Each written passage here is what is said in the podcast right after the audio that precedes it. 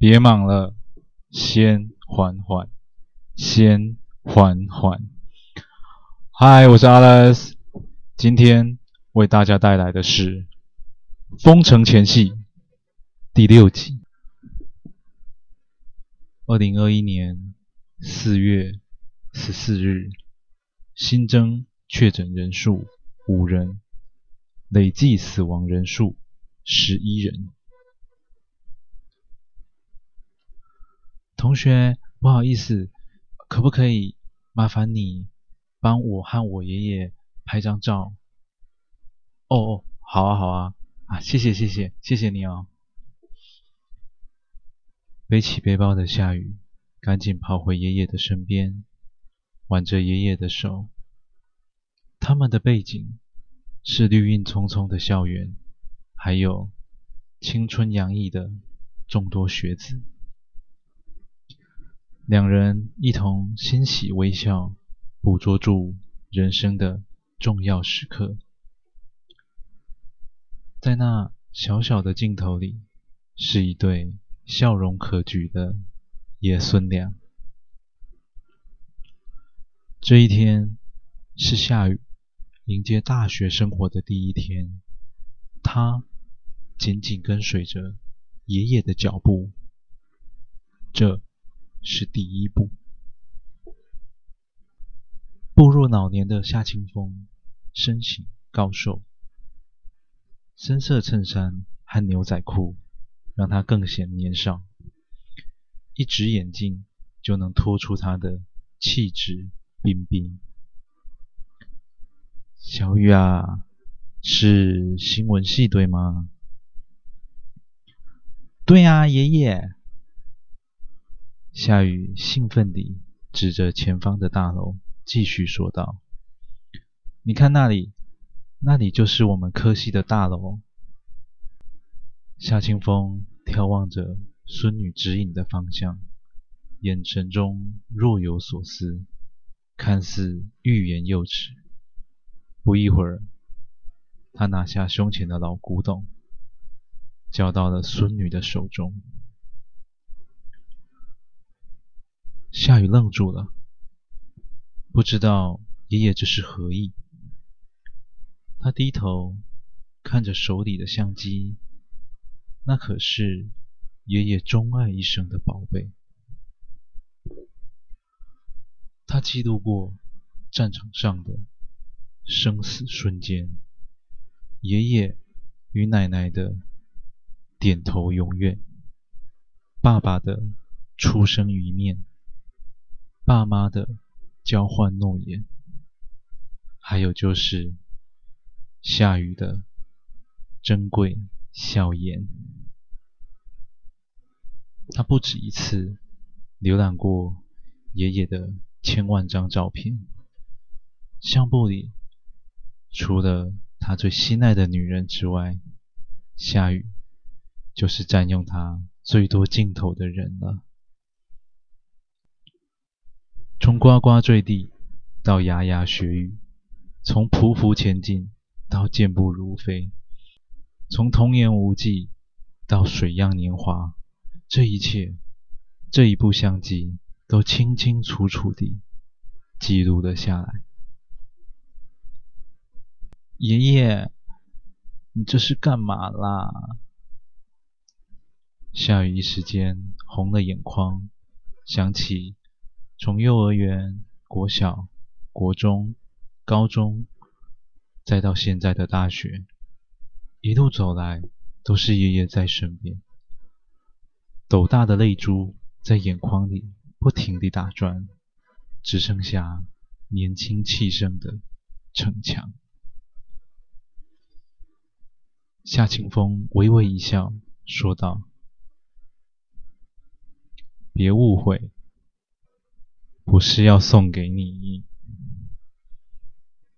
刚刚还感动在心的夏雨，突然止住了哽咽，擦去泪痕，没好声地抱怨着：“就知道，没踩过把塞。”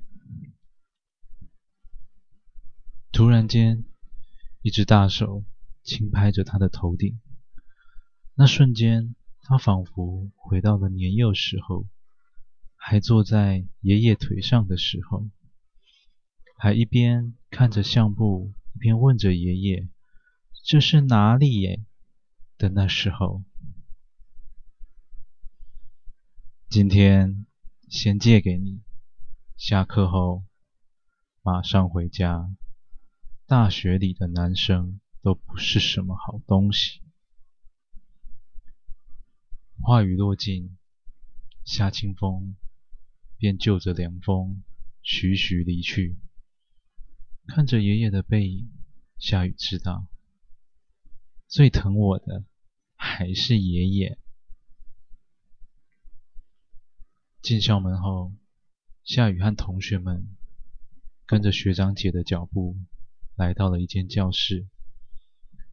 几句简单的寒暄后，学长姐就离开了教室。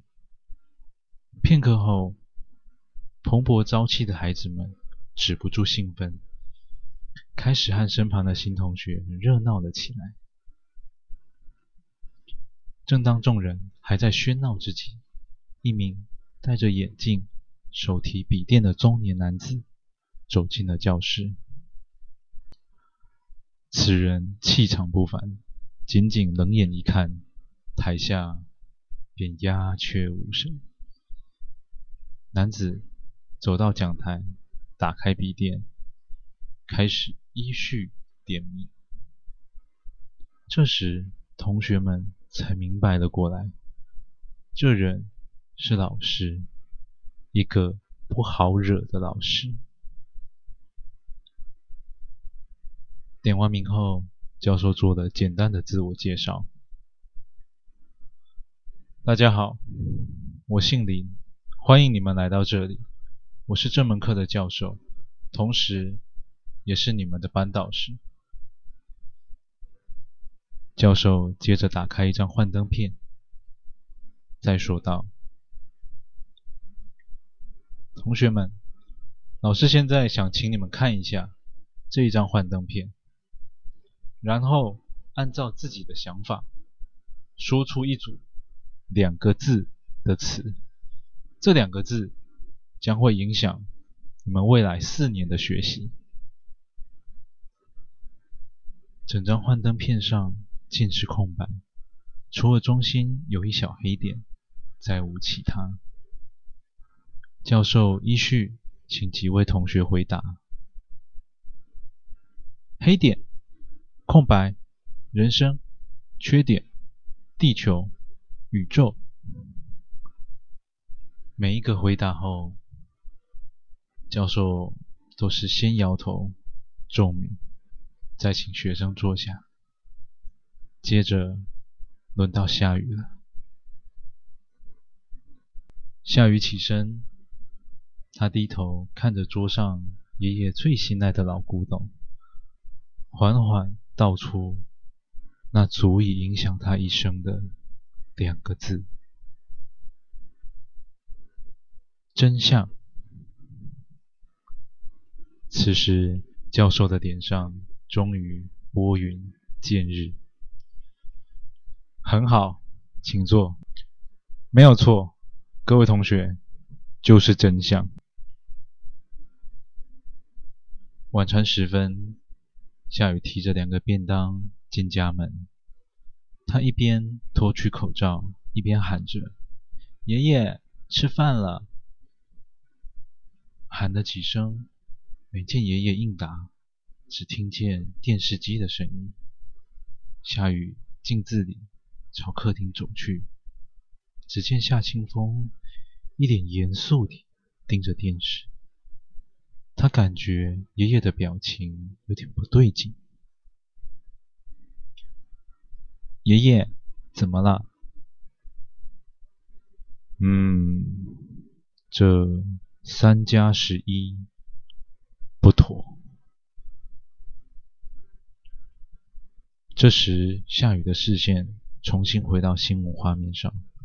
每日的疫情记者会上发布一则消息。四月二十一日起，开放一万剂自费疫苗，供需要出国的商务人士及留学生使用。而夏清风的视线一直停在指挥官右手边的板子上，上头写道：“四月十五日起，航空机组人员返国检疫措施调整，三加十一。”